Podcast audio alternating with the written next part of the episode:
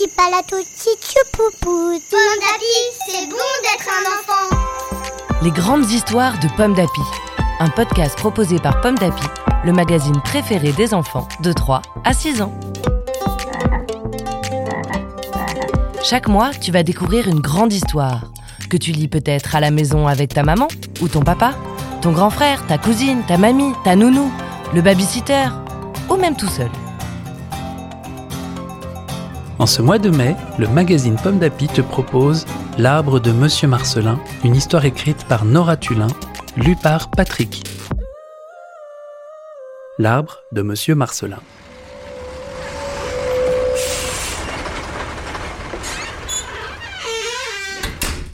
Monsieur Marcelin habite dans un petit immeuble. Dans la cour de l'immeuble, il y a un bel arbre qui fait une ombre douce.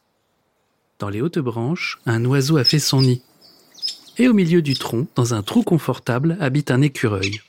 Au pied de l'arbre, entre ses racines, vit une famille de souris.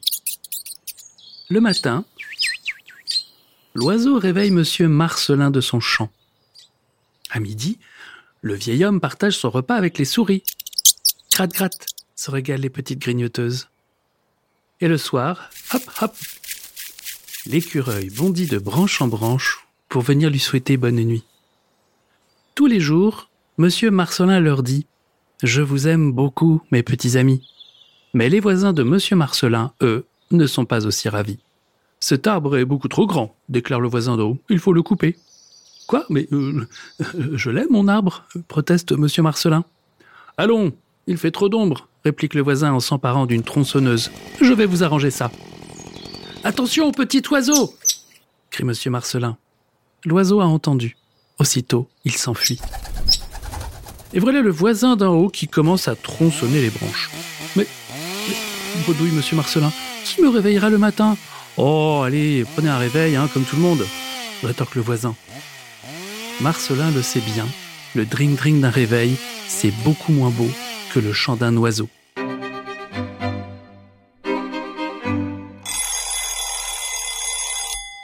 Le jour suivant, c'est le voisin du milieu qui arrive en râlant. Oh, le tronc est trop vieux, il faut l'abattre. Armé de sa hache, tac, il frappe le tronc. Tchac, tchac. Enfuis-toi, petit écureuil, crie monsieur Marcelin. L'écureuil a compris, vite, il déguerpit. Quelques instants plus tard, l'arbre s'effondre dans un grand bruit. Monsieur Marcelin est désespéré. Il soupire. Ce soir, qui viendra me dire bonne nuit? Ah Enfin quoi, vous n'êtes plus un enfant ricane le voisin du milieu. Le jour d'après, c'est le voisin d'en bas qui s'exclame. Regardez ces racines. Elles sont toutes pourries. Mais pas du tout, proteste monsieur Marcelin. C'est la maison des souris. Laissez-les tranquilles. Des souris brailla le voisin. Ah Quelle horreur Heureusement que je suis là pour vous débarrasser de ces bestioles. Effrayés, les souris s'enfuient. Le voisin d'en bas arrache les racines, une par une. Et maintenant, il ne reste plus rien. Monsieur Marcelin a envie de pleurer. Il n'a plus personne avec qui partager son déjeuner. L'arbre a disparu et ses petits amis lui manquent terriblement. Monsieur Marcelin décide d'aller se promener en forêt. Il marche longtemps avant de s'asseoir au pied d'un grand chêne. Comme cet arbre est beau, avec ses hautes branches, son tronc droit, ses larges racines, Monsieur Marcelin ferme les yeux. Il pense à ses amis. Faisait l'oiseau. Hop hop, faisait l'écureuil. Gratte gratte, faisaient les souris. Comme ces bruits étaient doux. Monsieur Marcelin ouvre les yeux. Hop hop, gratte gratte. Ça alors, les bruits continuent. Monsieur Marcelin lève les yeux.